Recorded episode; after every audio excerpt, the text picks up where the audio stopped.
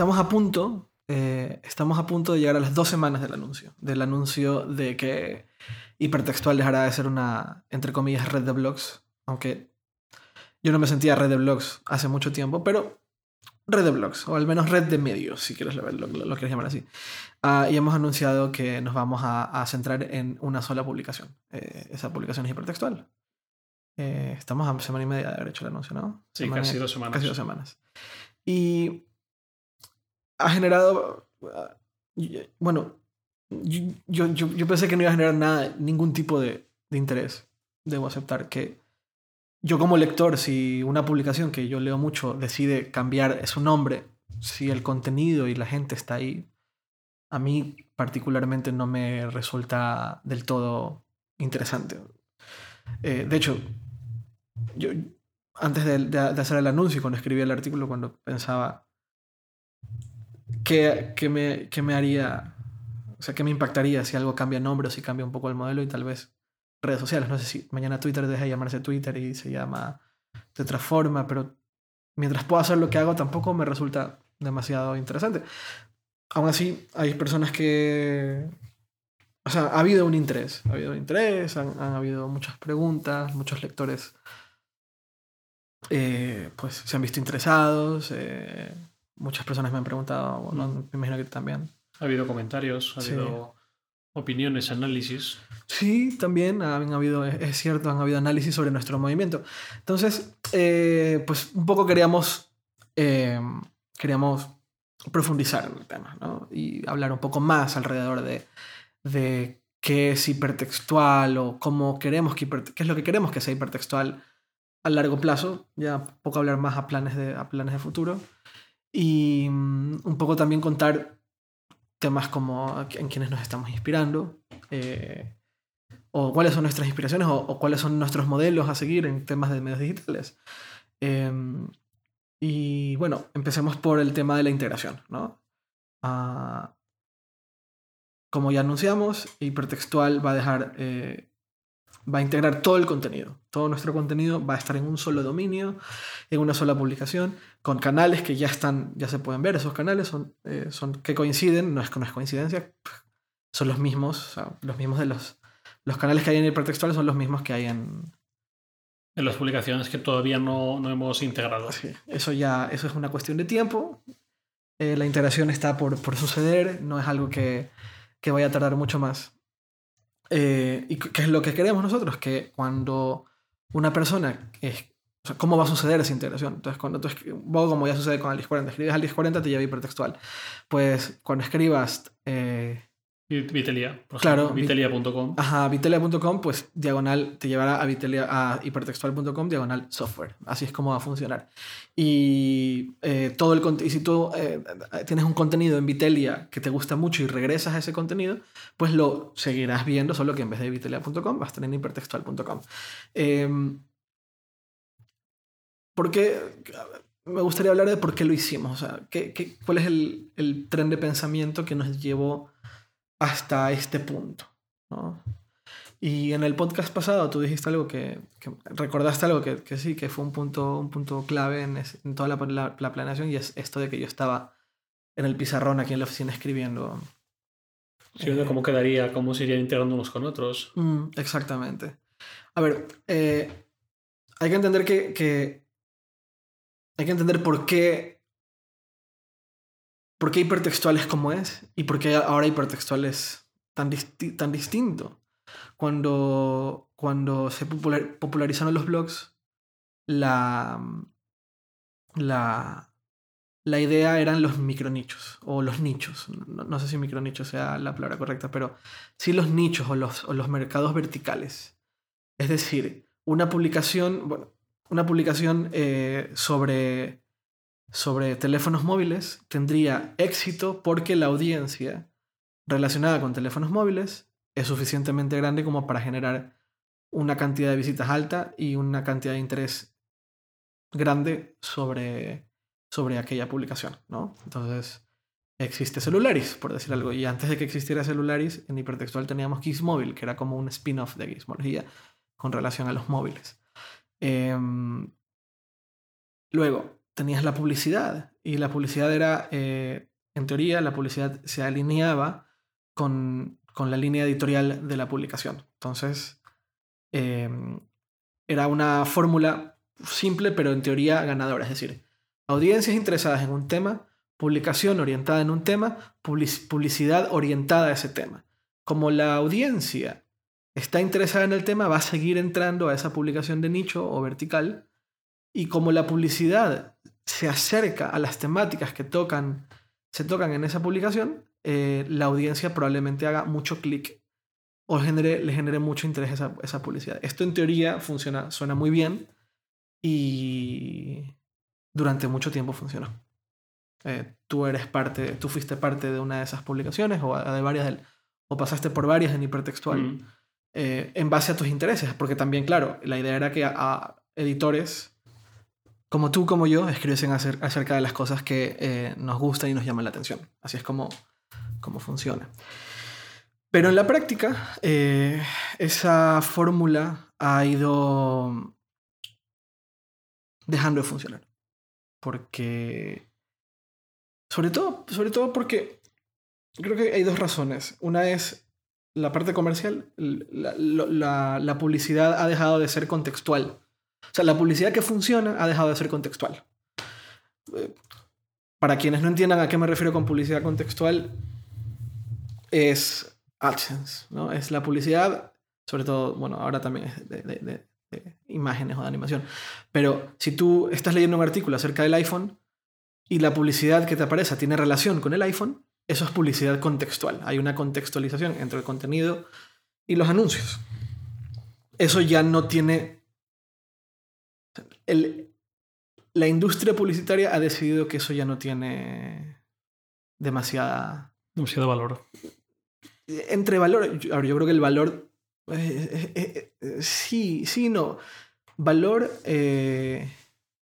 o demasiada relevancia. o tal vez no, tal vez ni, valor ni relevancia sean adjetivos correctos, tal vez no ha tenido demasiada demasiado impacto. Yo creo que esa es la palabra que buscaba. El impacto de, la, publicidad, contextual no ha terminado de, convencer a la industria. Entonces la industria ha pasado a otro modelo. Y para no aburrir a la audiencia, él se, voy a intentar hacer corto en, cómo funciona el modelo. Y es, em, es básicamente es por audiencias. Es decir, tienes eh, un montón de sistemas, algunos cuestionables, otros no tanto, pero sistemas en los cuales las, eh, las, agencias de medios o las, o los, las empresas que se dedican a servir, a servir eh, publicidad, banners, tienen una idea relativamente clara tanto de tu perfil, hombre entre 20 y 30 años, interesado en la tecnología, con un poder adquisitivo entre A o B, por decir algo. Em, y cuáles son los lugares que sueles navegar. Mm. Ahora las, marcas o las mismas agencias, en vez de em, publicitarse en contenido contextual, se publicitan en audiencia, en un, en un grupo de audiencia que relativamente les resulta interesante. Entonces ya no tú ya no, tú ya no te publicitas en una... O sea, ya no... Iba a ser una redundancia. Tú ya no pagas por aparecer en una publicación, sino que pagas por que se muestre el banner a cierto tipo de audiencias.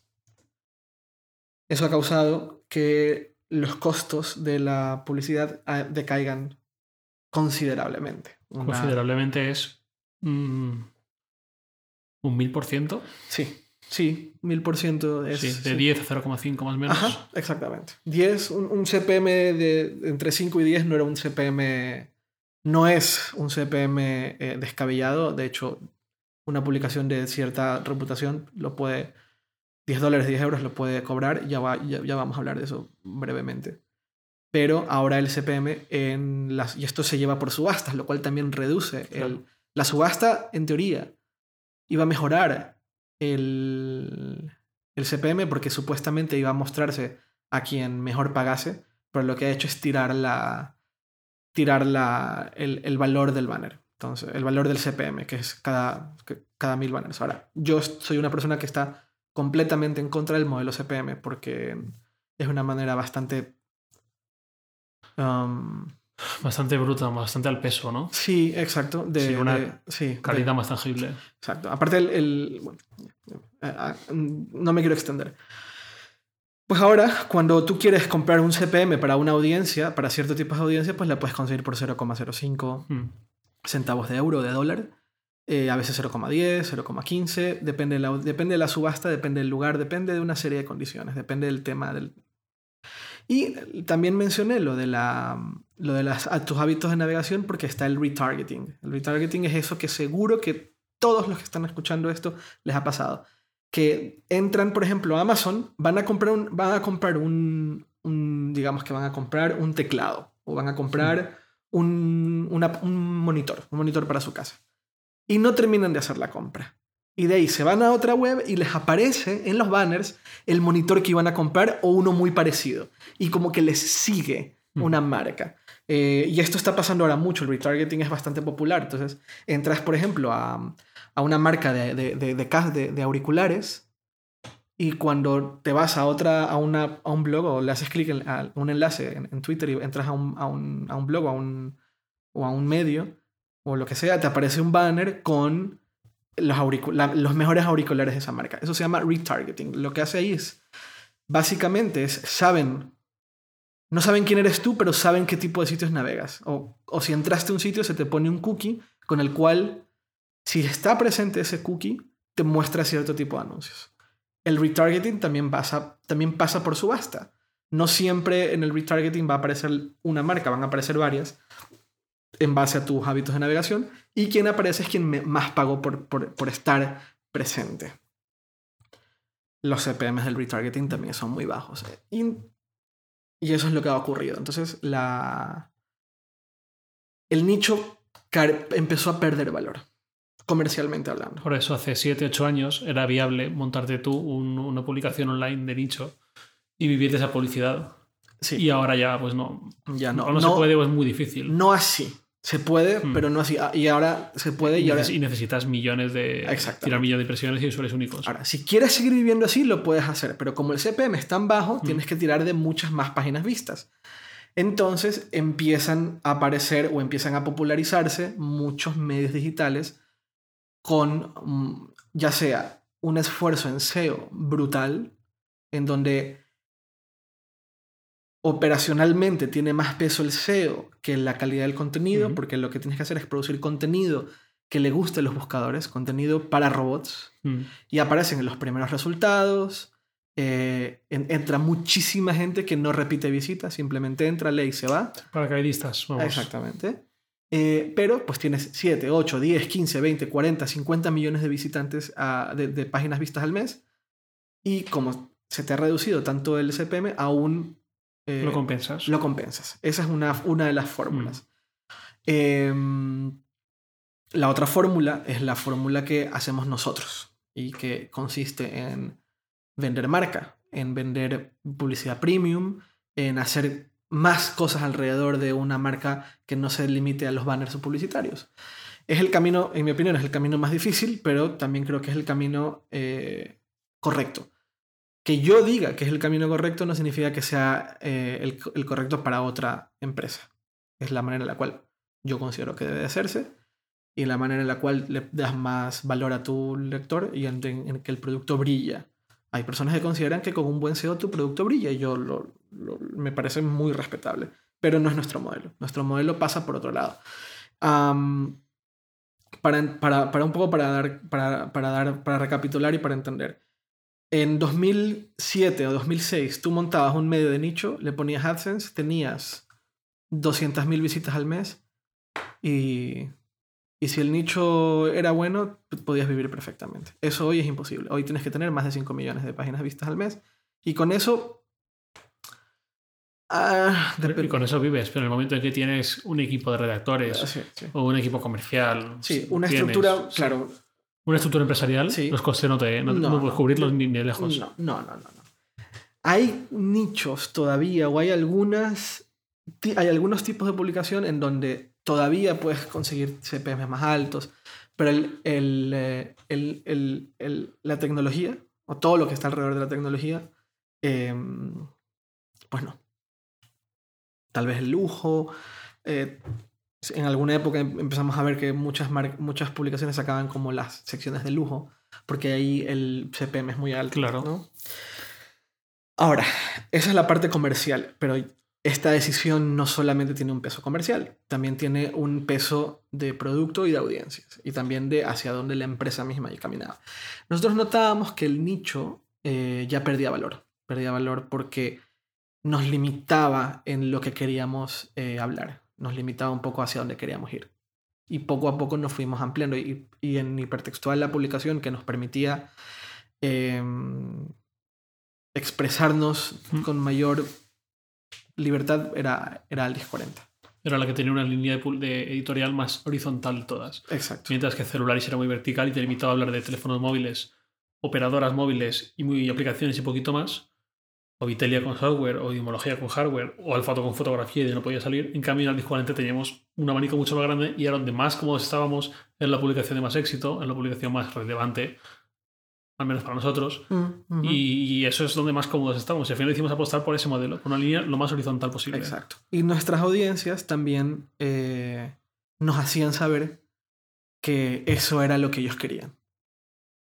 Y bueno, pues si tú ves que todo el, el- que toda la- el área comercial, que tu audiencia y, y también nues- nosotros mismos como, como, como personas que trabajan en hipertextual, todos nos íbamos hacia ese modelo, pues eh, sería mal de nuestra parte no buscar ese modelo.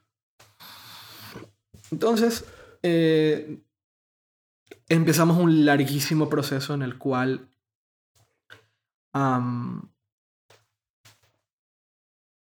iba a desembocar en algún tipo de integración, pero al menos no de la manera en la cual yo creía que iba a integrarse.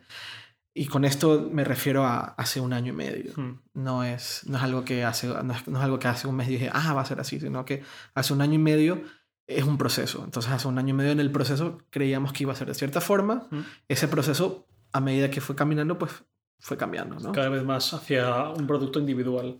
Porque en ese pizarrón lo que tú hacías era agrupar por nichos más grandes, pero no en un solo nicho. Me acuerdo Exacto. que pretendías integrar, creo que Fórmula actual y Motor Full en un blog de motor. Eh, Cuchara Sónica y este cine creo que parecido, cine y música. Ajá, sí. Y luego pues amplían más y hablar de series quizás. Sí, Eh, pero todavía no era ese único producto, esa única publicación y única marca. es lo Correcto. que ha pasado ahora. Eh, es tal cual, es tal cual. Pero, pero yo creo que tienes que caminar, el, o sea, tienes que, no sé, para poder correr tienes que primero caminar, ¿no? Claro. Y yo sabía que era algo que iba a suceder, no a, no a corto plazo, sino tal vez algo a medio, medio plazo. Y también entra, entra, entra el elemento del miedo o de la inseguridad sobre tomar un paso tan grande para una empresa que no es muy grande. Entonces, que, que, que si es difícil tomar decisiones a veces de ese tipo eh, porque te estás metiendo de nuevo a un, a un campo no conocido. Sabes que otras personas lo han hecho, pero son, son contextos distintos. Vale.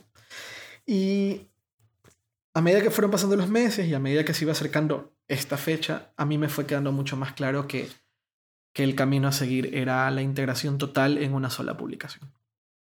Y entonces ahora estamos aquí, estamos en un anuncio en donde explicamos explicamos lo que íbamos a hacer, pero también me tomé el tiempo de explicar cuál es el estado hipertextual como empresa.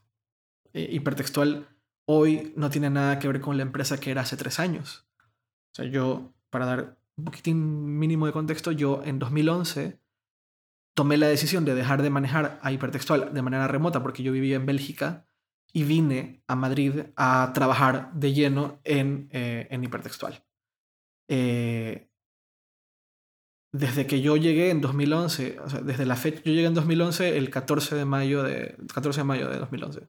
Ma- m- Lo recuerdo muy bien porque, porque mientras, mien- mientras yo armaba muebles de Ikea, veía en Twitter que, que estaba pasando lo que fue al día siguiente el 15M. 15M.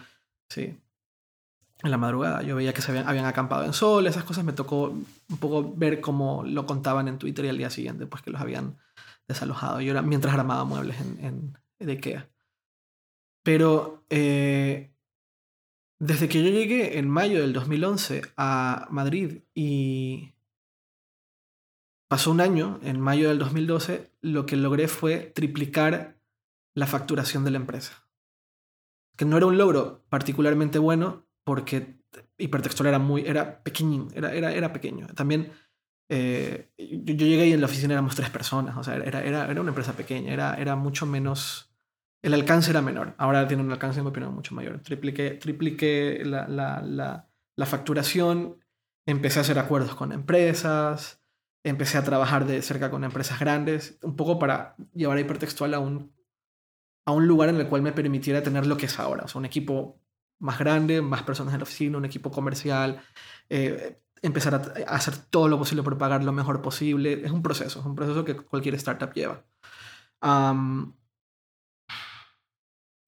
y digo todo esto porque cuando... O sea, para mí hoy es muy fácil ver cómo era todo antes y, y lo lógico que es el paso hoy. Pero cuando yo estaba llegando a Madrid, y llegué a mi oficina el primer día de trabajo, la oficina estaba montada en Madrid y yo llegué el primer día de trabajo y abro la puerta, habían dos personas sentadas en unos escritorios. Es muy difícil concebir todo aquello que quieres que sea tu empresa, porque los alcances o los techos son, son cortos. O sea, eh, el, no ves más allá de, de cierto... siendo realista, no ves mucho más allá. Siendo idealista, puedes ver a, no sé, hipertextual, la publicación número uno mundial, ¿no? puedes pensar mil cosas, pero siendo realista, lo ves muy corto. Em, y a medida que iba avanzando el, avanzando el tiempo, eh, ciertas cosas iban como tomando forma, pero hace un año y medio a mí me costaba ver que estuviéramos hablando de esto hoy. ¿no? Yo, mi lógica era, vamos a agrupar en tres, cuatro publicaciones grandes y vamos por ese lado. Y ahora me parece ultra obvio este movimiento, me parece que era, era el camino a seguir. O sea, me queda clarísimo que es el camino a seguir porque porque volvemos a vender una marca, porque volvemos a, a, vender un producto de calidad. Es, muy fácil es muy difícil trabajar en siete productos, es más, es más óptimo trabajar en uno, ¿no? Entonces, em, es difícil cuando, cuando recién, no voy a decir cuando recién empiezas, porque en 2011 Hipertextual ya tenía tiempo, pero era como el inicio real de Hipertextual como una compañía que ya no se manejaba de manera remota, para bien y para mal porque lo remoto funciona bien hasta cierto punto. En algún punto vas a tener que tomar la decisión de estar ahí siempre y levantar la empresa desde abajo. Y ese momento muy clave fue en 2011. ¿no? Ahí fue cuando, cuando pusimos a, a, dar a, que ciertas ruedas empezaran a caminar. Y, ojo, hipertextual a mí se me ocurrió en 2005. Es, pasó mucho tiempo. Pero también es, es, cierto que era mi primera, es mi primera startup. Esta es la primera vez que yo armo esto. Entonces, vamos como aprendiendo en el camino. Y ahora de nuevo estamos aprendiendo en el camino. Y no solo como empresa hemos cambiado, bueno, hemos cambiado. Yo antes no estaba, pero no solo como empresa solo ha cambiado en tres años, sino Internet también ha cambiado en tres años. Y la forma de consumir contenidos, la forma de, de explotarlos comercialmente, de poder vivir de ellos, una, una empresa con unos empleados que, que no, no, es un, no es algo hecho para, por el ocio, no es algo ocio personal, un hobby, no, no, es algo que sostiene lo que come y lo que paga el alquiler mucha gente. Así es. Exacto. Y esa responsabilidad con el, paso del tiempo solo va creciendo. Eh, porque tus empleados no pueden mantener el mismo sueldo durante años, tienes que pagarles mejor. Eh, si vas a montar un departamento comercial, va a llegar un punto en que una persona no es suficiente, entonces tienes que contratar una segunda persona, una tercera, una cuarta. Eh, si vas a hacer enfoque, no sé, en video, pues al principio pues tienes una persona en video que hace, hace cosas muy puntuales, pero pasan los meses y van a, va a tener mucho más trabajo, entonces hay que pagar más o a más personas. Todo inevitablemente crece. E inevitablemente tú quieres que tu empresa sea más grande. E inevitablemente tu audiencia pide más de ti. Si yo mantuviera hipertextual como en 2011, claro.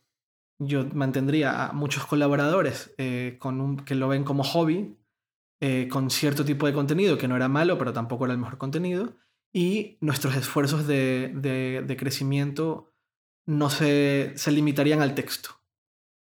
Hipertextual ahora es una empresa que, que, bueno, que, que, tiene gente eh, a tiempo completo, que que vive de hipertextual, o sea, somos varios aquí, los, somos bastantes ya los que vivimos de hipertextual y que aquí en hipertextual tiene una especie de, no una especie, sino tiene una responsabilidad eh, para, para, hacia sus empleados, ¿no? Responsabilidad de, oye, hay que, hay, que hacer que, hay que hacer que esta empresa camine bien para que todos sigamos comiendo y estemos felices y tranquilos con, con, con el, hecho de trabajar ahí, ¿no? Uh, entonces, todos esos elementos se mezclan y entran en un saco muy grande que hacen un peso hacia, que un poco te dirigen hacia donde debes de ir. Y, y aquí creo que entra otro elemento que es importante hablar y es eh, los medios digitales en España o los medios digitales en Latinoamérica, hispanoamericanos. Eh, los medios no están en el mejor momento. Tú sabes eso. Bueno, Estoy seguro que si, que si una persona de México escucha esto, no lo va a terminar de entender. Porque la situación es un poco diferente. Eh, en España, la situación de los medios es bien complicada. Y medios, no hablamos de medios como hipertextual, digitales, con poco recorrido, hablamos de medios que tienen décadas. Eso. Y que, y que se venden en papel desde hace muchísimos años. Exacto, exacto. Um, y eso genera, bueno, y, y España está en una crisis, eh, hay mucho desempleo, España siempre ha sido un país con un alto número de, de personas que, hayan, que estudiaron y ejercían como periodistas, estudiaron comunicación. Y la, la comunicación aquí es una carrera muy popular. Eh, hay un porcentaje alto de personas eh, que han estudiado comunicación o que les gusta el tema de la comunicación. Y había mucha gente trabajando en medios, en medios de, comunicación. Y los medios de comunicación eh, tuvieron épocas, han tenido muchas épocas muy buenas, otras muy malas. Ahora tal vez no es una buena época, porque también cuando em, empiezan las crisis y los medios tienen que un poco comprometer contenidos para poder favorecer a ciertas partes para que se mantenga el, para que el grifo no se cierre, el grifo de dinero no, no se cierre, eh, pues hay que hacer concesiones, ¿no? Entonces nosotros estamos también de cierta forma metidos en ese, en ese grupo, ¿no? Somos un medio de comunicación y nosotros también tenemos que luchar por, por, por, por vender eh, publicidad, por lograr vender nuestras, nuestras, nuestras publicaciones, nuestro, nuestro, nuestro tráfico, nuestra, que es nuestro inventario. Eh, eh, pero socialmente yo sí veo una, una problemática alrededor de los medios, a los medios, y a día digitales ni te digo. Eh, creo que alguna vez hablé contigo en un podcast acerca del cinismo, ¿no? De cómo yo siento que una sociedad como la española eh, hay una carga alta de cinismo. Lo he dicho también, eh, algunas creo que lo, lo, mencioné en Twitter, que eh, con lo del perro, con lo de Excalibur, ¿no? Que había como toda esta burla cínica pesada acerca de la gente que defendía defendía un perro. Y yo que soy amante de los animales, pues me parecía terrible, ¿no? Me parecía de lo peor. Pero esa, esa carga cínica también se, de, se deriva en, en, aquellos que nos tomamos el tiempo de contar lo que pensamos o lo que opinamos. Eh, un ejemplo del cual creo que tú podrías contar mejor que yo es lo de, lo de Xiaomi, lo que publicaron hoy de Xiaomi. Mm. ¿Qué pasó? Simplemente Alberto publicó, publicó un artículo en el que comentaba que les podían caer multas o, o demandas a algunas marcas chinas, entre ellas Xiaomi, eh, Meizu, Oppo, por eh, propiedad intelectual, mm, por básicamente sí. por plagiar. Por plagio de sí. Sabemos de sobra que Xiaomi tiene un buen catálogo de productos plagiados directamente, mm. en este caso de Apple. De Apple, sí. Eh, y mucha gente saltaba diciendo, pues, defendiendo a Xiaomi, defendiendo, defendiendo la situación. Y la defensa es porque ellos probablemente tienen uno. Y muchas veces, y en algunos casos lo sospechamos, en otros casos lo sabemos. La defensa de estas personas es porque tienen un Xiaomi, claro. o un Hiayu, o un Meizu, o lo que sea. Y es la necesidad de justificar su compra. Es decir, no, no plagia. Pues no, sí plagia. Métete en la web de Xiaomi, sí. mira una presentación, mira algunos de sus productos y vas a ver que plagia una barbaridad. No digo que sean malos productos. No digo no, que. No, no. y no, no era el punto del. Exacto, no vamos por ahí. Vamos por otro lado. Claro. Y esta como. Eh, esta como reacción, eh, no, la palabra no es negativa, porque no es una reacción negativa, lo negativo sería lo que escribes es una mierda. La reacción es eh, enfrentativa al artículo, es algo que sucede, es el pan nuestro de cada día, mm. ¿no? es algo que todos los días, de una u otra forma, nosotros tenemos que vivir, pero que vemos al, a lo largo de toda la industria de, de, de, de medios digitales o de medios tecnológicos, que es lo que está más cercano a nosotros, Vemos que todos los días, de una u otra forma, todo el mundo tiene que sufrir. Eh, y es porque yo siento, o sea, yo lo que siento es que los medios ya no están, o sea, hubo una época en que los medios digitales estaban como de moda, ¿no? Era como, era como lo, lo, lo interesante, era lo interesante por hacer o como que querías un poco... Eh, A ver qué puede salir de aquí. Ajá. Pero ahora, ahora hay mucha... Hay mucho cinismo. Me gustaría que sea escepticismo. En plan, voy a ser escéptico sobre lo que dices y eso sería muy saludable. Pero no es escepticismo, es cinismo. Y, y, es curioso porque las redes sociales, que es lo que ahora mismo está derivando muchísimo tráfico a los, a los medios, las redes sociales se nutren sobre todo del contenido generado por medios digitales. Eh, todo el mundo está todo el tiempo recomendando, además de contar de su vida, lo que normalmente todo el mundo hace es recomendar cosas que están leyendo, que están viendo, que están consumiendo. Y normalmente el contenido que se consume viene en gran porcentaje viene de medios, de medios digitales. En, un, en otro gran porcentaje viene de, de fotos que se publican, de contenido propio de los mismos usuarios, pero mucho contenido viene de los medios digitales. Twitter no sería Twitter sin, sin, la presencia tan fuerte de los medios digitales. Eh, Facebook definitivamente no sería Facebook si, si, no tuviéramos esa carga grande de medios digitales. Son los que nos están contando qué es lo que pasa, por qué debes de comprar algo, por qué no debes de comprar algo, por qué esto pasa, por qué esto, por qué esto sucede de cierta forma o cómo usar mejor. Bueno, hay una infinidad de temas. Pero dicho eso, seguimos, estamos en una especie de crisis. Eh, eso también se agrega a esta bolsa grande de, todo lo que hemos hablado, eh, que nos dio, nos hizo saber que teníamos que buscar un camino que nos permitiese eh, ir a lo, a lo, que sigue. Y lo que sigue es una especie de, de, de, mezcla entre, entre, entre, entre las cosas que consideramos que es lo mejor de un blog, los mejores valores o los mejores eh, pilares de un blog, un blog de tecnología, y los mejores, lo que consideramos que son los mejores pilares de un medio digital. Eso es lo que estamos tratando de hacer. Un medio digital entendido como un medio, no como eh, una red de pequeños y medianos medios. Exactamente, exactamente. Y, y en eso estamos, esa es la... Esa es la, la, historia ya más contextualizada alrededor del movimiento hipertextual. Eh, aquí todos estamos súper emocionados súper, súper felices porque, porque de nuevo estamos como tirándonos al, a un, o estamos empezando a recorrer un camino que ninguno sabe muy bien en qué va a acabar. Y no tenemos muy claro ni siquiera del todo bien cómo hacerlo, ¿no? No, no hemos visto a otros que han recorrido ese camino antes, Ajá. al menos en, en, español. En español. Al menos en español. Sí. Eh, igual que uno de los motivos que nos llevó a dejar de ser una red de blogs, aunque no nos sintiéramos como tal desde hace tiempo, al uso éramos el formato en el de red de blogs.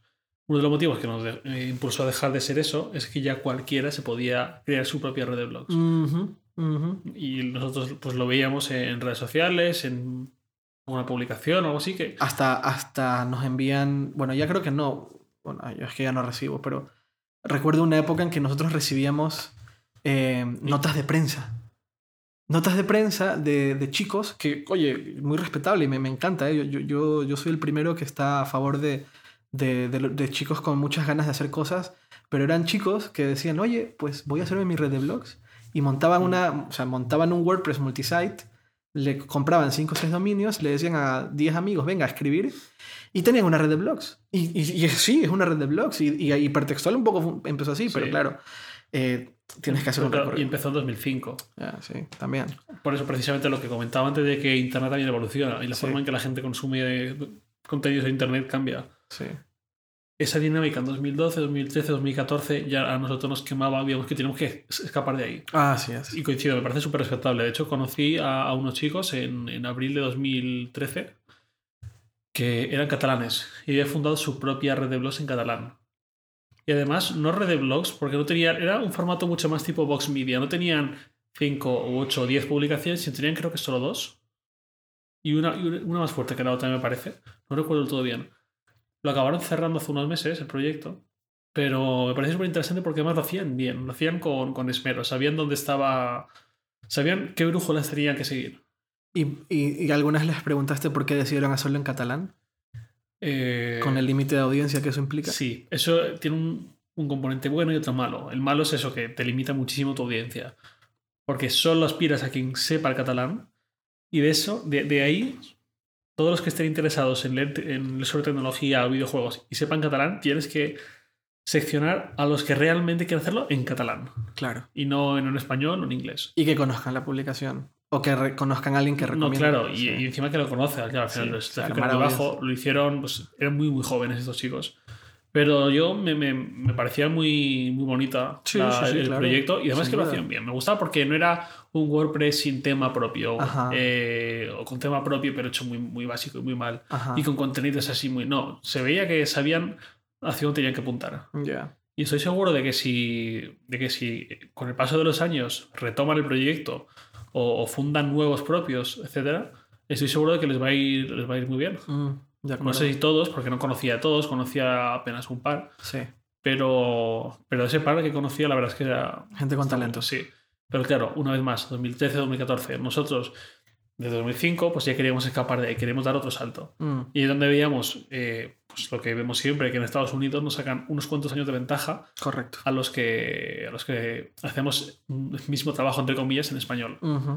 En muchas cosas nos sacan mucha ventaja. Sí, sí, sí, sí. Y mm, eh, eh, hay, hay una... eh, en los medios digitales yo agruparía el, el- el trabajo de innovación, por decirlo de alguna forma, en dos grandes grupos. La innovación que se hace del lado del producto, eh, del producto en sí mismo, o sea, de del medio en sí mismo, y tienes que innovar, ya sea con nuevas maneras de, de entregarles el contenido o maneras de leerlo, o bueno, hay mil maneras de innovar eh, de, experimentar y que algo que salga y, lo, lo logres vender. Pero también tiene que haber un nivel de innovación del lado publicitario, del lado de, de, las comercial. En Estados Unidos hay mucha innovación en ese sentido, hay, hay mucha más aceptación a nuevos formatos publicitarios, hay, nueva, hay mucha más aceptación a, a la búsqueda de maneras de que haya presencia comercial o presencia de marcas sin que resulte mm, sin sin que Así que se suponga algo negativo para el lector. correcto y la manera más fácil de ej- ejemplificar esto es que eh, por ejemplo BM, BM Mercedes-Benz hablemos de una de Mercedes-Benz Mercedes-Benz quiere publicitarse en hipertextual digamos Ah, la forma fácil es agarrar un eh, un interstitial, no sé cómo se dirá en español, eso que parece. Eso que, Todo el mundo le llama vale, interstitial. pues un interstitial con, el, con el- la foto del coche o el video del coche increíble, tapándote todo el contenido, o Y con un botón de cerrar en miniatura que casi no se ve. que no lo logras hacer clic, ajá, o cosas como las que estaba haciendo Medium, en el cual, Qué bueno, BMW. exacto, eh, una, una investigación sobre el café eh, que les duró meses. eh, La costeo BMW. Exacto. En donde solo sale el logo. Pero todos nos acordamos de la marca en esa investigación. Yo no, no recuerdo ni un solo interstitial al que, que haya tenido que cerrar en los últimos meses porque solo veo el botón cerrar. Ya, sí, yo también. Eh, pero sí que recuerdo perfectamente esa investigación, lo bien hecha que estaba, Exacto. lo bien maquetada que estaba. Así es. Y la, el la elegancia que desprendía. Es que- Eso. y encima en Medium, que desprende elegancia. Exactamente. No desprende eh, una tipografía mala con enlaces mal puestos, con colores feos. No, es elegancia. Y Exactamente. es justamente lo que seguramente BMW quiere transmitir donde está publicitada. Sí. Ah, otro ejemplo en Estados Unidos de, de- ese tipo de, de publicidad bien, bien posicionada es Siemens en Quartz. Quartz es qz.com. Pues Siemens ha sido. eh, ha mostrado publicidad en Quartz durante bastante tiempo. Y tenían algunas cosas muy interesantes, que eran como un... Boeing también lo hizo en Quartz, que era una especie de, de caso de estudio sobre Boeing en, en cierta situación que no recuerdo cuál era, pero sí que recuerdo ver, ver a Boeing en Quartz. Ese tipo de cosas eh, en español todavía no, es- no, no somos capaces de hacerlo. Por muchos motivos. Y podría dedicar tres podcasts a hablar sobre los motivos por los cuales ha sido tan difícil inno- innovar en, en, en- en tema comercial en español. In- es, irrelevante, pero pasa. Bueno, que todo se reduce, si quieres, a un motivo que es el, el CPM. CPM que Sí. seguramente en Estados Unidos esté cuatro o cinco veces por encima del que está aquí. Lo que sí, no, y en Estados Unidos pasa otra cosa que me parece aún más interesante. La, mm, los publicitarios ya están dejando de pensar en términos tan absolutos como el CPM. Mm. Porque la publicidad no se puede medir de una sola manera, ni de dos. Y, y la, y al peso, en mi opinión, también es la, la mala opción. Exacto, La opción fácil. exacto.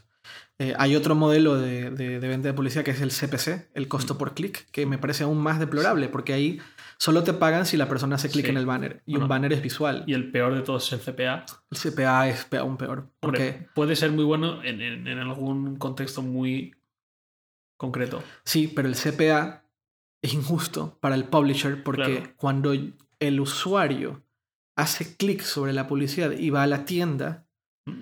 Yo ya no tengo control sobre la experiencia de compra. Y si la experiencia de compra es mala, No es tu no es responsabilidad, mi culpa. pero lo pagas tú. Exacto, yo no gano nada. Y de todas formas, vas a estar viendo la marca. Y la marca está y- presente. Y no te va a pagar nada por eso. Eh, por eso que es, eh, es justo y aceptable en situaciones súper, súper concretas y chiquitas, pero en general es una práctica horrible. es una práctica. Y con la fea. que se, se abusa mucho de publicaciones, sobre todo muy pequeñitas. Exactamente. Decir, mira, nadie te va a pagar nada por estar aquí. Yo te ofrezco, pues oye, o soy una operadora, pues mira, si alguien hace clic en tu banner y se hace una portabilidad de una alta nueva desde ese clic, te doy una comisión. Exacto. Que encima es una comisión. Y tú no sabes cómo. nosotros hemos intentado modelos CPAs. eh, y, por ejemplo, con una operadora, tú no sabes si a la hora de la contratación el servicio va a ser bueno o malo. Si tuvo un problema en la web y levanta el teléfono Claro. y termina la contratación, te la van a pagar o no. O sea, es, hay una serie de, de cuestionamientos. Todos estos modelos, eh, CPC, CPA, CPMs, eh, ha- hacen esto de la venta al peso, como tú dices, y en mi opinión, eh, le bajan el valor que puede llegar a tener una publicidad que podría ser mucho más interesante. Entonces, una publicidad como la de BMW, BMW le dicen aquí en España, BMW. BMW, BMW en Latinoamérica, es imposible de, de cuantificarla en CPMs. Es completamente imposible porque va mucho más allá. Acá, es una, especie de branding, ¿no? Es como Mm. va, está en otro, en otra, en otro, Sí, en otra dimensión. estar ahí. Está Sí. tan bien hecho que queremos estar Sí. ahí. Que es, por ejemplo, cuando entran a Diverge. A lo mejor un anunciante pagaría gustoso sin importarle que le pase ningún ninguna cifra de clic, ninguna cifra de impacto, nada. Claro. Simplemente quiere estar ahí. Estar al lado de la marca Diverge. Claro. Y esa es la publicidad premium, que era lo último que quería hablar sobre el tema de, de- de publicidad. Que cuando dije hace, hace unos 20 minutos, dije que sí que es todavía posible vender CPMs a 9, 10, 10 euros, es cuando se trata de la publicidad premium. Es cuando tú tienes un trato directo con la marca, no pasas por, por redes de medios o por, por- bueno, o sí, pero es un trato directo con la marca y por lo tanto, en teoría, en la práctica funciona o no, tú puedes ofrecerle al cliente modelos de publicidad no estándar, es decir, no 300 por 200 por 250 o 728 por 90, sino que pues, puedes hacer cosas como las de Medium o puedes hacer otro tipo de cosas más ajustadas a- al formato, más cercanas a la marca de la publicación.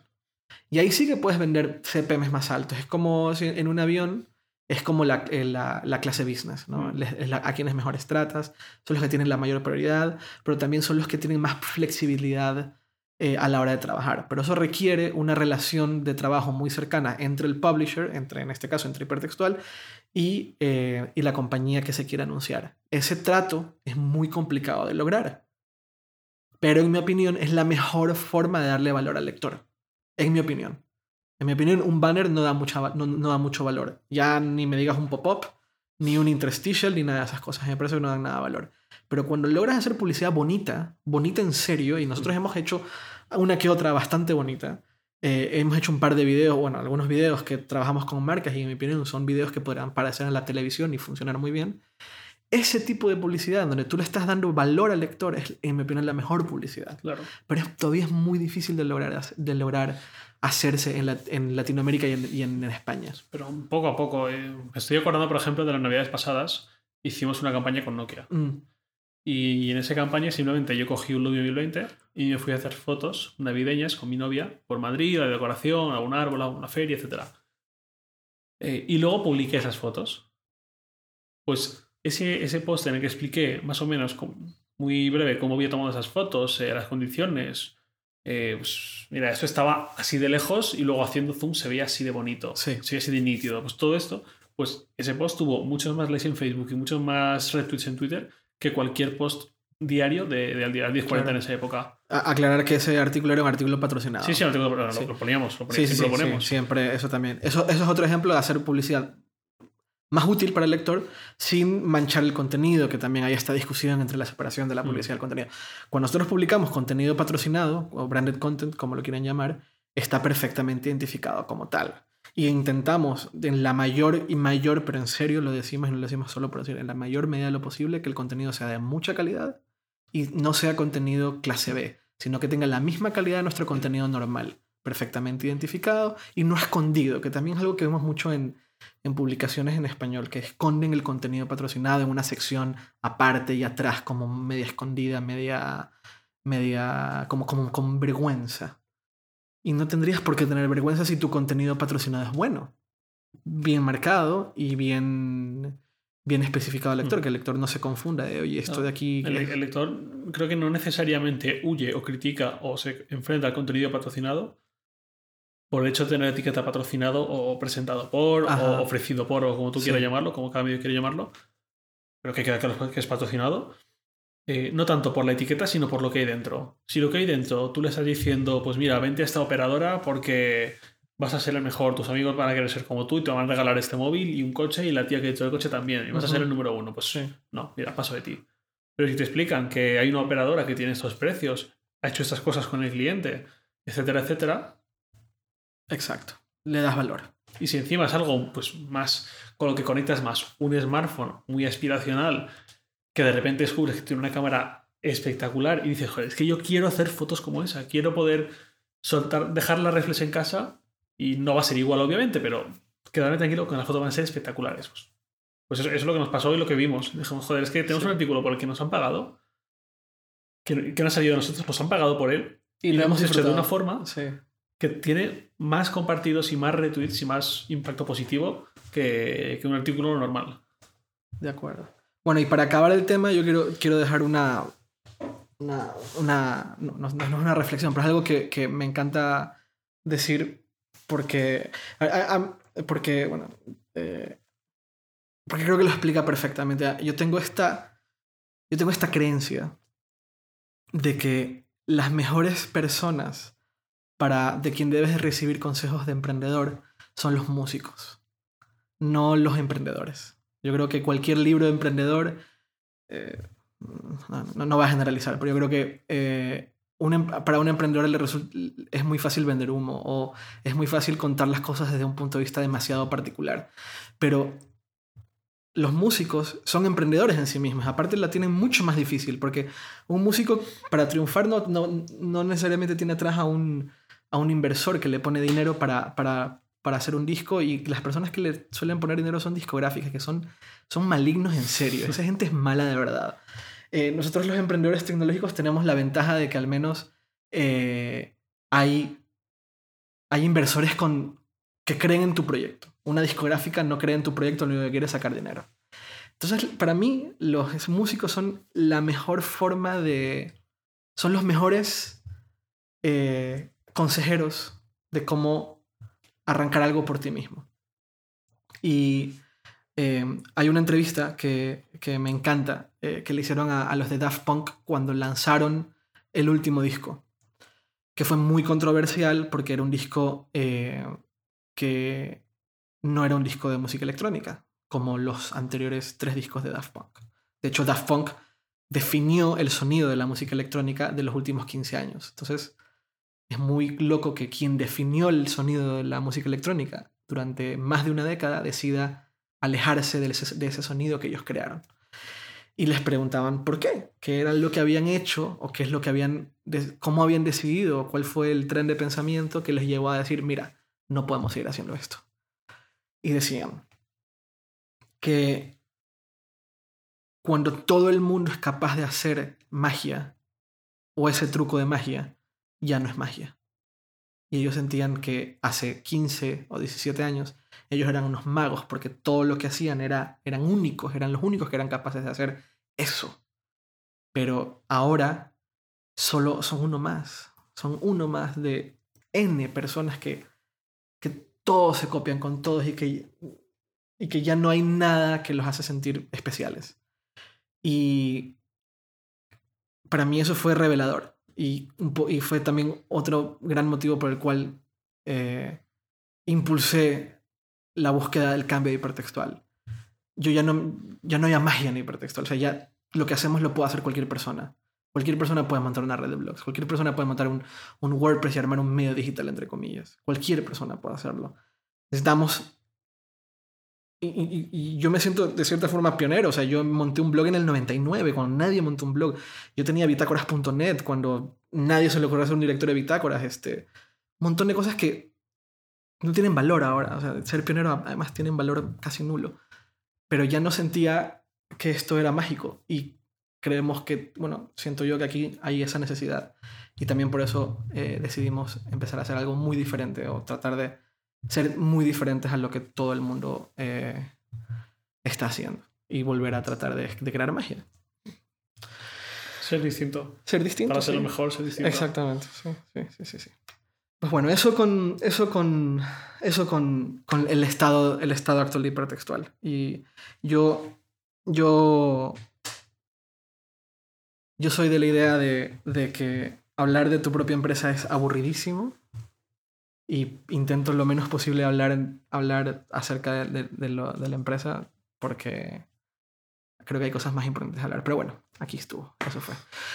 Cambiando de tema, por completo, vamos a hablar de algo completamente diferente y vamos a hacer un podcast partido en dos temas muy, muy, muy, muy, muy radicalmente separados.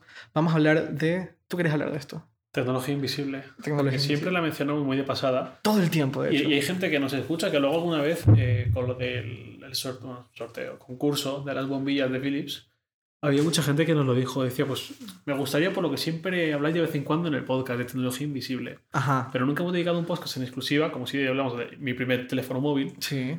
Eh, nunca hemos dedicado una exclusiva a tecnología invisible. Vale. Primero, eh, tratemos de explicar en términos simples y sencillos a qué nos referimos con tecnología invisible. Tecnología invisible es la que no se ve, la que no se percibe, simplemente funciona. Ajá. Funciona y no sabes qué hay detrás. No, no, no eres consciente de, de, O sea, la que se integra. En el caso de los wearables, la tecnología invisible es la que se integra en nosotros y parece un accesorio más. Sí. El mejor ejemplo es el Moto 360. ¿Por qué? Porque es redondo, no tiene adornos, solo es una pantalla circular como un reloj de toda la vida. Ajá. Por ejemplo. ¿Y un ejemplo de tecnología no invisible? Eh, Los Google casualmente. Glass. Exacto, sí. Iba a hablar de otro, pero sí, Google Glass es el ejemplo perfecto. Ya. Yeah. Casualmente, esta semana me llegó un producto para reseñar, que lo voy a reseñar yo, que es el Samsung Gear S. El, el reloj, el primer smartwatch, el primero al menos de una marca con ese tan grande como Samsung, que tiene SIM. Eh, tiene SIM que le puedes meter una SIM. Sí, puede claro, funcionar de forma independiente. Eso es muy importante, al menos a nivel técnico, porque hay que entender que casi todos los wearables, no todos, porque hay wearables que funcionan independientemente de cualquier mm. cosa, como el Nike, la, Nike, la banda esta, Nike, Fieldband. La, la Fieldband. Pero la Fieldband era muy limitante. Ahora, en términos de relojes, en smartwatches, todos dependen de una u otra forma del teléfono que traigas en el bolsillo, ¿correcto? Mm. Y en este caso no. Eh, pero, pero, no solo, pero no solo por la SIM, supongo. O sea, no, no debe ser lo único que lo hace independiente.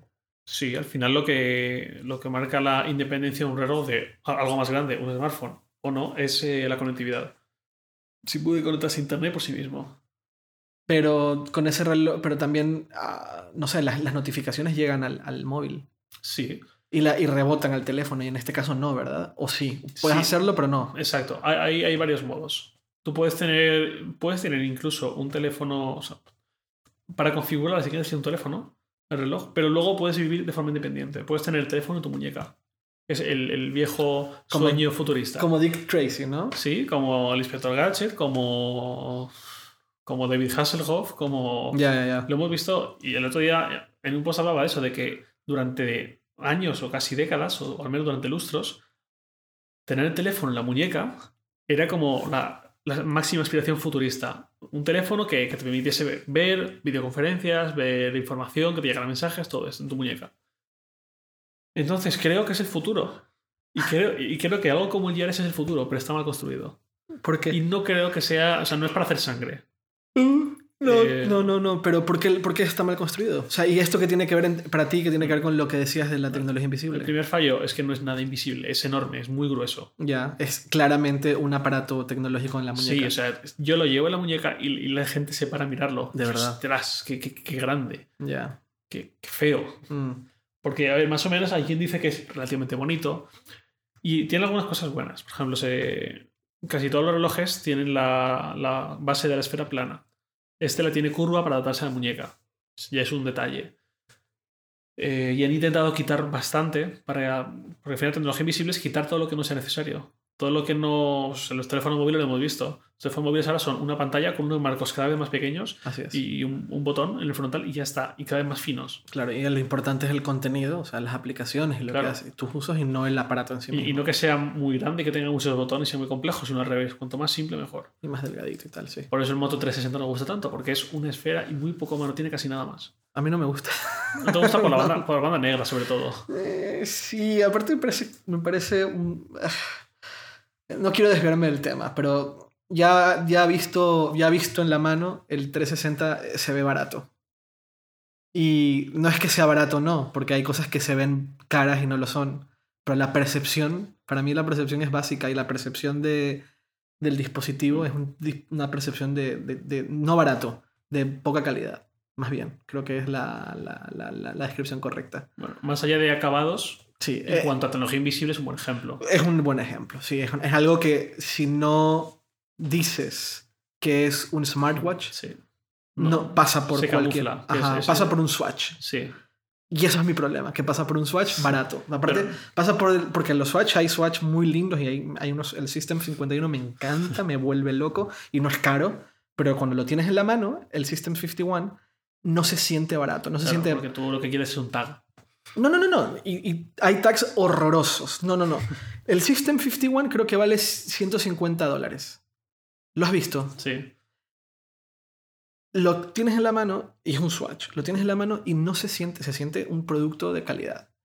El 360, vale, no se ve como un, no se ve como un reloj, eh, como un smart- smartwatch, pero en mi opinión se siente como un, un, un- como un, smart- un swatch medio barato. Ya. Es el primer 360, eh, estamos en, pañales. Eh, pero entiendo lo que dices, o sea, estoy de acuerdo contigo. Es tecnología, de cierta forma, sí, es tecnología invisible. Es algo que no de ninguna forma salta a la vista. Está ahí, está ahí y puede estar escondida como, como un reloj más. Sí, estoy de acuerdo. Pues con el IRS ocurre todo lo contrario. Se ve, se ve mucho, se Es nota muy mucho. vistoso. Es relativamente pesado y el manejo no es del todo cómodo. ¿Por qué? Tiene un botón, básicamente es una miniaturización en tamaño y en interfaz de software de, de un Samsung Galaxy con la interfaz de TouchWiz. Eso es un problema. Y es un problema. Y Sí. Tiene el botón que no es del todo cómodo, no está del todo bien resuelto. Pero digo que no es para hacer sangre porque es el primero, porque, joder, Eso. pese a todo, se ha atrevido a dar el paso. y Exactamente. sabemos desde hace lustros que el futuro es tener un reloj en tu muñeca que sea un todo en uno. Y que sea completamente independiente a cualquier otra cosa. Exacto. O, o no, si quieres, o sea, es decir, si que quieres, haya conectividad, pero o no. no si quieres. Sí. Que yo pueda irme a correr, irme a caminar, irme a cualquier cosa solo con ellos tranquilamente, porque sé que voy a tener todo lo que necesito o casi. Claro, y si te llaman, pues hasta puedes contestar el Sí, teléfono. exacto. Que es otro aspecto interesante. Ajá, El Samsung Yares ajá. en reserva viene con un regalo, unos auriculares llamados eh, Yar Circle. Son los que son como el... el- Sí, es un Ah, collar. Es horrible. Vale, eso sí que ya es. bueno, Sí, eso es horrible. Yo no entiendo. es un, un. Piensa en un collar que en la base Ajá. está eh, magnetizado. Sí, es, es magnética, sí. Es, magnético, como, como imanes. Sí. En cuanto los separas, tienes un auricular. Ajá. Entonces te lo enganchas en la oreja y, sigue por detrás tuyo, por detrás de tu, tu nuca, de tu cuello, un peso. Para que no, no, para que no, no se estabilice, Sí, no se sí, ajuste. Vale, En teoría, eso sirve para que cualquier cosa, que cualquier notificación que tengas eh, en tu Yares te la diga por voz. Y tú puedes interactuar con él mediante la voz. Le pulses prolongadamente el botoncito y le digas, eh, llama a Eduardo Arcos. Y automáticamente te esté llamando. Y cuando tú descuelgas el teléfono, te escucha el tipo solo que te dice sí y hablaremos por ahí. Ya. Yo no habré tenido que interactuar gestualmente con el reloj solo con la voz. Mm. Eso sí que me parece que está bien el futuro. Es Pero una vez más, no así, no se ha construido. Y ahí estuvo mucho más cerca de, de- o lo hizo mucho mejor Motorola con el modo Hint. Eso, me encanta el Moto Hint. Eso, en cambio, me parece súper de puta Claro. madre.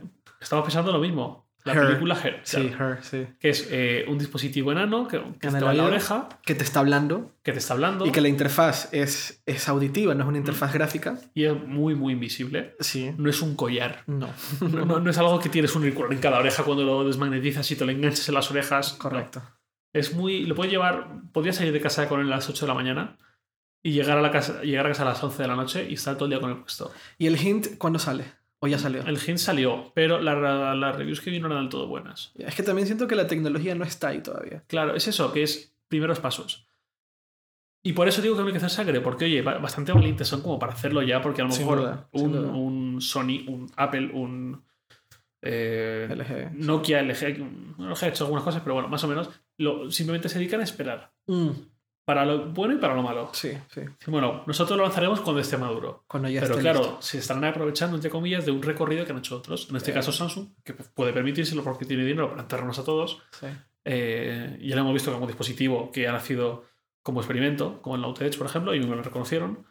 Y, y, por eso digo que son valientes, al fin y al cabo, aunque no lo hagan bien, aunque el producto no sea bueno. No termina de funcionar, pero es la primera iteración. Claro, La tercera o cuarta, y ya lo hemos visto con otros dispositivos de, de la marca de Samsung, el Note.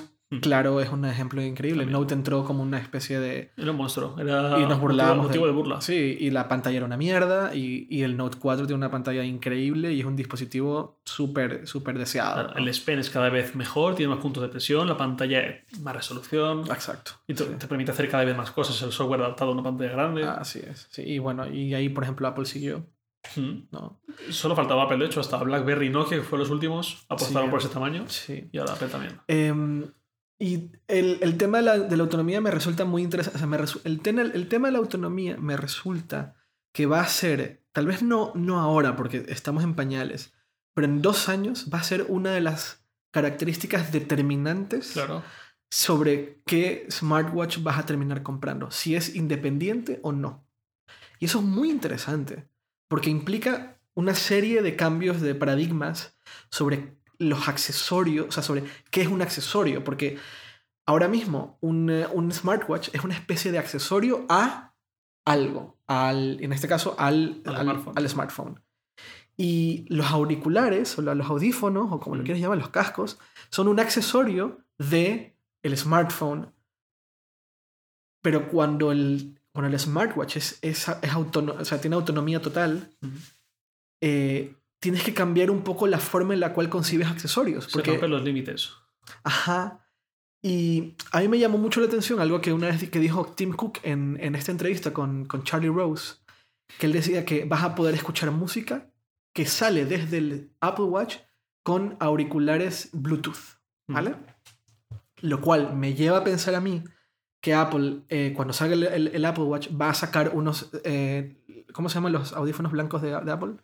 AirPods. Lo- los Air- AirPods. Sí. Los AirPods inalámbricos. Sí, sí. Pero de hecho, yo pensaba que los iban- los a sacar junto al reloj. Eh, En la presentación me refiero en septiembre. Ah, yo, pensaba no, que iban a llegar. Yo creo que no está listo. Yo creo que eso no está listo, por muchos motivos. Pero me da mucha curiosidad, curiosidad de saber cómo van a ser. Sí, Porque no creo que sean eh, como los que te pones encima de la cabeza. claro. Tienen que ser mucho más discretos. Tiene que ser algo muy pequeñín. Y si es muy pequeñín, eh, no. No puede estar uno desplegado del otro. Porque ya son dos baterías que cargar. Ajá. Y es mucho más fácil perderlo. Y la batería de que cargar en sí misma es, es problemático, ¿no? Pero me llama la atención Sí. ver cómo lo van a resolver. Que- si es que lo llegan a sacar, porque Mm. podrían irse por, por bits. Mm. Pero los bits no son cómodos para hacer ejercicio. No, no, yo- bueno, he visto gente que los lleva, Bueno, imagínate. pero no, pero Ya, un- o sea, hay gente que hace tantas cosas, no, no es un baremo la gente que vemos por la calle. No, y de hecho hay cierto estilo de cascos o de audífonos específicamente hechos para hacer ejercicio. Sí, ¿no? pero eh, ¿y si acabamos pasando de hacer ejercicio con ellos a llevarlos todo el día con Moto Hint, como la idea de Her? Claro, pero si yo quiero escuchar música, yo no voy a ser mono. Yo no voy a tenerlo Claro, en un oído. claro, yo quiero escucharlo eso. los dos. Por eso no- tampoco es viable de tener solo uno. Así es. En el- durante el día me parece interesante el poder contestar el teléfono y, y no tener que ponérmelo en la mano, el Mm, brazo en la claro. mano y tal. Y tener un Siri que funcionase bien en el oído o, o el, o el Google Now que funciona mucho mejor. Em, pero me llama la atención porque definitivamente es un reto para, no solo para Apple, sino para cualquier empresa. Eh, Samsung y HTC, creo, no sé si era HTC o, o LG, se- tienen este collar. LG, LG es el otro. LG. Pues me parece una solución que no va a funcionar. O sea, me parece que no, por ahí no va la cosa. Creo que hasta Beats tiene eso. Sí, yo no lo he visto. El del LG era, era aún más feote que el de Samsung, porque era, era un collar Sí. Y no se desmagnetizaba y se separaba y te lo ponías en las orejas, sino que eran eh, salían con una especie de cable retráctil. Ah, vale, vale, vale. Sí. Tiraba de ellos hacia arriba y te los colocabas Te en las orejas. Pues no, eso no. E- Eso me- me parece que es un inicio de algo que, que no. O sea, que sí, que va, que va. que va a funcionar con el tiempo, pero al menos en la iteración actual no, no funciona, porque es tecnología que se, que se pone. O sea, que se, que se atraviesa. Mm. Para mí, cuando hablamos de tecnología invisible, la- eh, tiene que ser la tecnología que no se atraviesa. que no es intrusiva. Ajá, y todavía en, en el, en el caso de los wearables, todavía estamos un poco en ese, en ese punto. En el, porque hasta una batería que dura poco tiempo es, es, es intrusivo, o sea, es- se atraviesa en tu, entre tú y lo que quieres hacer. Claro. Si de repente no hay batería, pues no te está permitiendo hacer algo. Eh, y, y entonces pierdes la sensación de invisibilidad o de, o de, no sé, que está ahí siempre, ¿no? Eh, pero, pero, pero eh, es, pero, pero es que la tecnología no está ahí todavía. O sea, es que eso hay que entenderlo. Falta un poquito más. Claro. Falta, falta un 5, poco 6, más. 8 años quizás. No sé si tanto. O sea, yo honestamente no sé si faltan cinco años. Lo que sí sé que falta, y ya lo hemos hablado en otro podcast, es el, eh, es el tema de las baterías. Sí, la autonomía. La autonomía es básica, básica, básica. Y hay muchas cosas, muchas formas de en que han logrado exprimirle más la, exprimir las- más la batería, pero es que no han logrado hacer que una batería dure más en tamaños más pequeños. Y ahí es donde, ahí, ahí es donde estamos, en el, en- ahí es donde está el dilema, en mi opinión. Eso, eso, es, eso es la, hace la diferencia de todo. Mira qué pasó hasta con el iPad Air 2, que a la práctica, práctica, a la práctica es casi igual que el Air 1, pero es que sí hay una, una diferencia de batería. Es imperceptible para el día a día. Yo no, yo, no, yo no siento que mi iPad Air 2 le dure menos, pero si yo me pusiera a ver video con uno y con otro, y hasta, hasta que no dé más, o sea, en un vuelo transatlántico sí que lo notaría, porque un vuelo transatlántico, que, que es lo que yo hago cuando no puedo dormir, me pongo a ver serie tras serie tras serie durante un vuelo de 9, cuando voy a México, 10, 12 horas, llega un punto en el cual tengo que agarrar el iPad y conectarlo al, al cargador del, del asiento. Porque ya se me está acabando la batería. No, no te dura 10 horas con video. Te dura como 7. Y el vuelo es de 12. Entonces tienes que conectarlo al, al enchufe del, asiento. Pero con un iPad Air 2, yo estoy seguro que ahí sí voy a notar, no sé, una hora menos. Pero Apple decidió sacrificar eh, batería por, por eh, delgadez. Es, uno de los debates que también tenemos, que ha pasado mucho en estos últimos años. Sí. Smartphones cada vez más finos Sí. y hemos llegado a un punto en el que decimos, bueno, oye, esto ya es suficientemente fino, déjamelo Ajá. así. Pero tal vez no. Yo, yo pensaba que, la- yo pensaba que el Sí, peso... también es otro debate interno a la Sí. vez. El, el peso y, el, y, y la, y la anchura del iPhone 5S para mí era suficiente. Llegó el iPhone 6 y me di cuenta que no, que puedo hacer más. Y con el iPad Air lo mismo. El Me pregunto dónde está el límite. Una vez leí en algún sitio que estaba en 4 o 4,5 milímetros. Que a partir de ahí ya no se nota, ya no hay por qué seguir realmente. No, sí, y, y, eh, es, es- es fundamental en el, en el proceso de invisibilidad. Con un iPad, mientras menos peso, es, más, es menos esfuerzo para nosotros el sostenerlo con una mano, como un cuaderno, Claro. como una hoja de papel, como, un, como una lámina de, de- de- de- de cristal, ¿no? Que, que está ahí, que lo puedes, o sea, que, que no lo sientes al cargarlo. Eh, y ahí viene para mí la gran lucha de Apple en, la, en hacerlo cada vez más delgado, más delgado, más delgado. Por eso se, se esfuerzan tanto. Porque yo entiendo ese dilema. Y lo tienen y, lo, y está la prioridad de la delgadez está por encima de la prioridad del- de, la autonomía. Es muy loco eso. Es muy, muy interesante. Pero para mí la autonomía tiene mucha importancia. Y cuando salga el, el- el Apple Watch va a durar un día la batería y va a ser un problema. Y yo no sé cuánto dura la batería del, del, del, S, del Gear S. Más o menos un día y medio, casi casi llega la segunda noche, si no lo usas muy intensivo. ¿Y cómo lo cargas? Dependiente del smartphone. Y en, pero en modo standalone, en modo Sí. sim independiente. Sí. De, pues, me voy a ir y voy a escuchar música y to- todo con él. 7, 8 horas como máximo. Es muy poco. Es muy poquito. ¿Y cómo lo cargas? Tiene. No es muy. ¿Es con el adaptador ese también? Sí, es un lo- adaptador, se pone. Piensa en el reloj cerrado. Ajá. Un adaptador de plástico que se pone justo debajo. Sí. Que tiene un puerto micro USB. Sí. Y entonces lo enchufas en micro USB. Ese para mí es otro gran error. Claro, de- No es algo que puedes hacer con una sola mano. No es algo que puedes hacer en tres segundos. Exacto. Es Eso- como la- una peana magnética Sí. que lo apoyas y, y empieza a cargar. Y, y- y hablando de este tema de la. Para seguir la línea, el otro día estuve en la presentación de los nuevos Fitbit. Mm. Y todo ya se había hablado, de todo ya se había presentado, de todo ya se había sabido, y me parece un error garrafal que Fitbit decida sacar un smartwatch con pantalla de, de tinta electrónica en enero del 2015. Me parece un disparo en el pie terrible y me, me da una pena horrible. Pero me llamó mucho más la atención otro aparato que ellos tienen, Mm. que tiene GPS Mm. Y todo el tiempo te está midiendo tus pulsaciones. sí. Eso es muy interesante. Mm. Y creo que la batería le dura bastante. O sea, es una- un tema de que cargas la batería cada 3-4 días. Mm. Eh, obviamente sin tener el GPS activado, evidentemente. El GPS lo activará solo cuando sales a correr Mm. eh, o cuando sales a hacer ejercicio con la bicicleta. Pero eh, el que te lleve el, el- que sea una bandita que no se nota que es, que es un aparato, pero que te estás midiendo tu ritmo cardíaco Sí, que trabaja en segundo plano. 24/7 Sí, y que esté todo el tiempo llevándote un registro. A mí me parece súper interesante. sí, sí. sí. Es, es también el paradigma de tecnología invisible al final. Sí. Y, y que ahí sí, claro, como no tienen una pantalla grande, no tienen que preocuparse demasiado por la autonomía. No, tienes que, no le van a meter un SIM. La pantalla simplemente te muestra eh, el nombre de la persona que te está llamando por teléfono. Sí, la hora, el nivel de ejercicio que llevas Exacta- hecho y- Exactamente. A mí me parece eso muy interesante eh, porque ahí sí que, porque yo sí que veo que a, a a la- a medida que pasa el tiempo van a haber ciertas eh, marcas o ciertas compañías que se van a intentar especializar, ¿no? Y Fitbit, de una u otra forma, siempre se ha especializado en, eh, en fitness, ¿no? Mm. No ejercicio, sino fitness, como esto de llevar una vida cada vez más sana. Sí. Eh, y por eso me parece un error garrafal que saquen un smartwatch. Me parece terrible, me parece que, que va, a ser, va a ser un fracaso horroroso.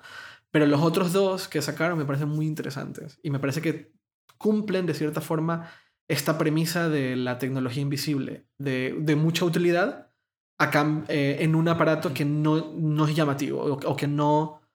O que- con el que ni siquiera tienes que interactuar, porque entiendo que con el Fitbit la interacción es mínima. En realidad lo haces por medio de una aplicación que, Mm. que es la que va llevando el registro de, de tu, tu movimiento, ¿no? Eso me recuerda a lo que pasó con el primer, o el primero, el segundo, el segundo Jawbone, Jawbone App. Eh, era también muy discreta. Era una, era una pulsera de goma negra y tal. Y tú cuando te iba, la única interacción que hacías con él era cuando te ibas a dormir, pulsabas prolongadamente el botón que estaba en el extremo y cuando te despertaba lo mismo. Y, y Jawbone se integra con If This and That. Sí, Tú puedes hacer que cuando le marcas que te vas a dormir apague las luces si Sí. tienes Philips Hue, por por ejemplo. ejemplo, sí. Tiene un montón de servicios y estaba muy chulo. Sí, sí, sí. Problema, que la sincronización no podías esperar demasiado a hacerla porque si no se acumulaban mucho los datos y la memoria interna de la Jawbone no daba. Se, se hacía quitándote la pulsera, sacando la tapita de uno de los dos extremos. Ahí había un jack de 3,5 milímetros, lo enchufabas allá de tu smartphone y se sincronizaba. Claro, Ojo. eso era lo que al final era muy, muy pesado. No, no, eh, ojo, y- y el, el jack de 3.5 milímetros es donde conectan los auriculares. Sí, ahí sí, es donde ahí- tienes que ponerlo. ahí. Y como la sincronización es analog- analógica, es lentísima. Yo recuerdo que lo hice dos veces y, y lo, lo- lo tiré a la basura. Bueno, no lo tiré a la basura, lo dejé tirado. Pero el nuevo Jawbone App Claro. ya tiene Bluetooth. Se, ¿no? dieron cuenta de que eso era una- un lastre. A mí me pasó. Otra cosa que me gustó de Fitbit, detecta automáticamente cuando vas a dormir. Claro, eso es a lo siguiente que Eso iba. me gusta. Que lo del botón, pues vale, si en ese momento estaba chulo, pero llegó un momento en que también, pues a mí me pasaba, se me olvidaba. Eh, se, me olvidaba ah, se me olvidaba marcar que iba a dormir, pero sobre todo se me olvidaba que me despertaba. O sea, a lo mejor eh, al día siguiente, a las 12 de la noche, me decía, oye, que lleva 24 horas durmiendo, que vamos a parar porque intuimos que lo que pasa es que se te ha olvidado. Claro, te decía así. presionar, sí. Vale, y sobre esto, y una vez más, tecnología invisible en wearables y en monitorización de la actividad, la simplificación de tecnología invisible no solo en hardware, sino también en software, en simplificar cuanto más. Y ahí es donde me di cuenta, eh, el otro día de hecho no, hablamos de esto creo, y saqué un artículo después de estar pensando un rato sobre Nike, sobre Philband, Ajá, sobre que Nike lo tenía todo para ser el rey del wearable, sí. pero no, se quedó en poco menos que un fracaso, la verdad. Sí, sí, sí. Y desmantelaron el equipo de. Sí, de wearables un en montón de Nike. despidos, se quedan como mantenimiento y soporte y poquito más. Y ahora parece que están trabajando con Apple en hacer algo, pero bueno, es Ya, algo que no sabemos. Sí. A ver, yo creo que va a estar integrado por completo en el Apple Watch. Todo Sí. lo de Nike. Todo, todo, todo. La relación de Nike y de Apple viene de hace. Viene, un montón. Sí, yo creo 2006. que. Sí, sí, sí. sí. No, con los iPods, acuérdate. el Sí, iPod. 2006, el iPod con la cápsula que te ponías en el, En el zapato, sí. el iPod, ¿era? ¿O algo así? Sí, la que lo ponías en. Sí, Sí, te ponías en la suela si tenías y si no los cordones y te monitorizaba las carreras. Y el primer wearable creo que te hacía eso, más allá de, de relojes de estos súper grandes con GPS para ultra deportistas. los Garmins. Exacto, los ojos Garmin, que eso es otro segmento muy distinto. Sí, sí, sí. sí. Muy, muy de nicho. Ahí es donde iba más o menos, que Nike se quedó un poco en el medio, en el centro incómodo. Porque por encima tenía a los Garmin de 400, 500 euros para ultradeportistas, que Claro. vienen en, en Fitband, un- un- algo muy, muy tonto, muy básico. Pero por otro lado, Fitbit y Jawbone, con dispositivos más baratos que Nike, acaparando ventas porque eran más baratos. Exactamente. Incluso hacían más cosas. Aunque no igual de bien, pero hacían más cosas. Te daba más datos al Claro, menos. Nike costaba mejor 150 euros o dólares y estaba, pues eso, era un poco caro para los que querían algo básico y era muy simple para los que apostaban por algo caro. Eso por un lado. Por otro lado, lo que te he hecho mucho de menos de, de Nike Fitband, que creo que nadie más lo ha hecho, ni Fitbit, ni Jawbone, ni, ni Rantastic, que sacó el suyo, que también lo estuvimos probando, es simplificar la unidad de medida. Porque yo ahora veo Fitbit y me dice el número de pasos que he dado, la distancia, eh, según el dispositivo, la altitud, o sea, la- lo- lo- la, Sí. Vamos. La altura, sí. Sí, si he subido escaleras o no, por ejemplo, si Sí. he subido una cuesta o, o he caminado llano. Ujú. Eh, las calorías quemadas, el tiempo activo, el tiempo inactivo, eh, te dice un montón de variables. Al final ves una pantalla un montón de datos que tienes que hacer scroll y eso quieras que no es incómodo también a la larga. ¿Y qué pasa? Que mucha gente se queda solo con el número de pasos. Así es. Y eso. Y por ejemplo, Fitbit la competencia es el número de pasos. O sea, a lo mejor yo he estado eh, dos horas en el gimnasio sin parar hacer ejercicio. Pero no has dado pasos. Claro, pero el que ha ido a trabajar a media hora de su casa y ha vuelto tiene 10.000 pasos y con eso eh, me gana. De acuerdo. Sabemos que no es así. No. Nike eso lo resolvió súper bien. Se dio Sí. cuenta de eso antes que nadie y parece que nadie más se ha dado cuenta o no se quería dar cuenta Los o se field cuenta pero no le dan valor. Field points, exacto. Era la medida homogénea. Los field points era el único número, si querías, que tú veías en tu Nike Field Band. Exacto. En la aplicación o en la pulsera. Exacto. Luego podías ver algo, algo desgranado un poquito más. Pero todos esos los valores que he dicho antes te los agrupaba en un solo valor. De acuerdo. Tenía sus variables, su fórmula, etc. Y al final te lo agrupaba. Entonces daba igual que yo hubiese estado de fiesta, que hubiese ido, que hubiese ido a correr, que hubiese ido al gimnasio. Detecta el movimiento en muchos más sentidos y los agrupa. Y Y, los eso agrupa. tiene un montón de valor. Sí. sí, sí, Porque sí, no importa si tú has ido a correr y yo he estado en el gimnasio. Que si hemos hecho el mismo ejercicio lo vamos a ver. Exacto. No voy a ser yo penalizado por no haber dado pasos. Dado pasos. Sí, sí. Pues eso es algo que he hecho mucho de menos. Esa simplificación, esa homogenización. Pues a ver si, a ver si, si al final lo que todo el mundo espera, que es la integración del, de Fuel, de todo el ecosistema de Nike de ejercicio en wearables en el Apple Watch, pues vamos a ver Fuel Points en el Apple Watch. En una aplicación de, de Nike preinstalada o instalada. Es o que la autonomía. Imagínate que yo eh, salgo un viernes a las 8 de casa. Un viernes, por ejemplo, a lo mejor a la- me voy a correr a las 7 y media. Vuelvo, voy a trabajar, vuelvo a casa, me ducho, tal, salgo de cena, salgo un rato después. No me llega al final de ese día. ¿Tú, no. re- tú realmente crees que la- la- el, Apple Watch no llegue a ese final de día? Yo creo que sí. un- es que un día de autonomía significa día, pero no noche. Eh, ya, pues sí. Y a Sí. poco que, lo, que estires un poco, a poco que le. el- Yo qué sé, imagínate que en vez de correr voy al gimnasio Mm, y ahí los sensores empiezan a trabajar más. Ajá, Eh, menos autonomía. Menos Mejor a las autonomía, 9 de la sí. noche me quedo sin batería. de acuerdo. Creo que tenemos que esperar por lo menos a un Apple Watch con dos días de autonomía completa, como mínimo, Como para... como para pensar en eso. Es como lo de la aplicación de salud del iPhone. Incluye el sueño, pero que sueño te va a medir un Apple Watch si tiene que estar en su piano cargándose. Claro, claro, ningún sueño.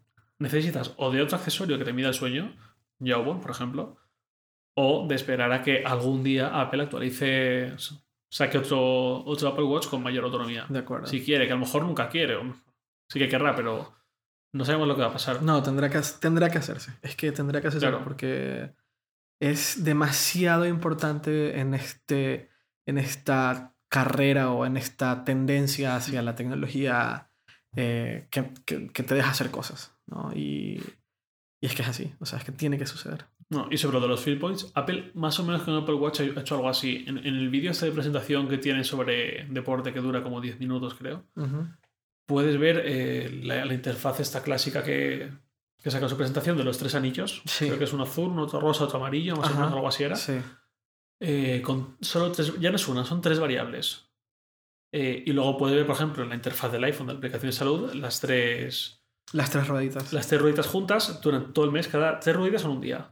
Ese día, ¿cómo te comportaste? A lo mejor caminaste mucho, pero te moviste poco. Ya. Pues eso también me parece interesante. De hecho, en cuanto pienso en el vídeo ese de.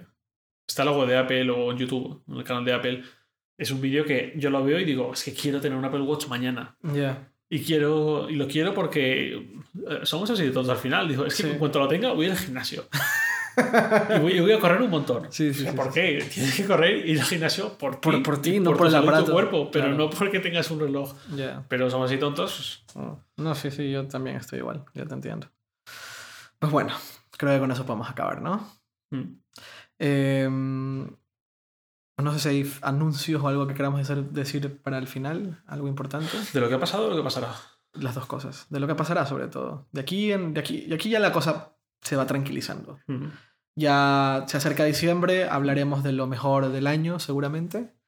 Y eh, pues a- seguramente a mediados de diciembre pues se acabará la temporada, acabará la, la segunda temporada de, de este podcast. Y vendrá una tercera temporada con muchas cosas nuevas y buenas. Pasará. No sé lo que va a pasar, pero una cosa sí que sé que pasará Sí. y es algo que yo tengo muchas ganas de que pase. Yo también, sí, sí, yo Pero tú también. tienes ganas de hace muy poquito. Eh, ah, bueno, sí, sí. No, sí. Yo tengo ganas desde, vamos, Ah, pues no desde que tenía, empezó no, el no tenía idea. Pues sí, a la tercera temporada viene algo que Javier espera mucho que suceda. Em, la tercera temporada seguro que llega a inicios de enero, o sea, tampoco tendremos que esperar demasiado. No, no va a pasar como otras veces. Sí, no, no, no. Y, y creo que listo. Creo que eso es todo. Muchas gracias por escucharnos. Em, ¿Te acuerdas que, no sé si lo dije en, la- en el, en el podcast pasado, pero cuando les pedimos que por favor le, le califiquen al podcast en Ujú. iTunes, la gente lo hacía. Sí. Me encanta. Y, y- y por favor, eh, califiquen el, el podcast, ya sea bueno o malo. Sí, como, como quieran. Pero nos, nos viene muy, no- nos ayudan mucho de, a, a que le hagan la calificación. No Y- voy a mendigar a cinco estrellitas. no, no, no. Pero que, y ya no solo por nosotros, ¿eh? calificar aplicaciones, Eso, sí. podcast, lo que sea, es bueno para todos. Y por favor no califiquen aplicaciones con una estrella por- solo porque no viene en español. Por favor, no hagan esa tontería. O porque tiene ahora micropagos. Exacto. O porque ha aumentado el precio un poquito. Exacto. Que la gente come también esas cosas. Exacto, nada de eso. Eh, bueno, eh, Javier Lacorte, J Lacorte en Twitter. Ya sabemos que no va a conseguir Lacorte en Twitter. J Lacorte en Twitter. Yo soy Earcos en Twitter.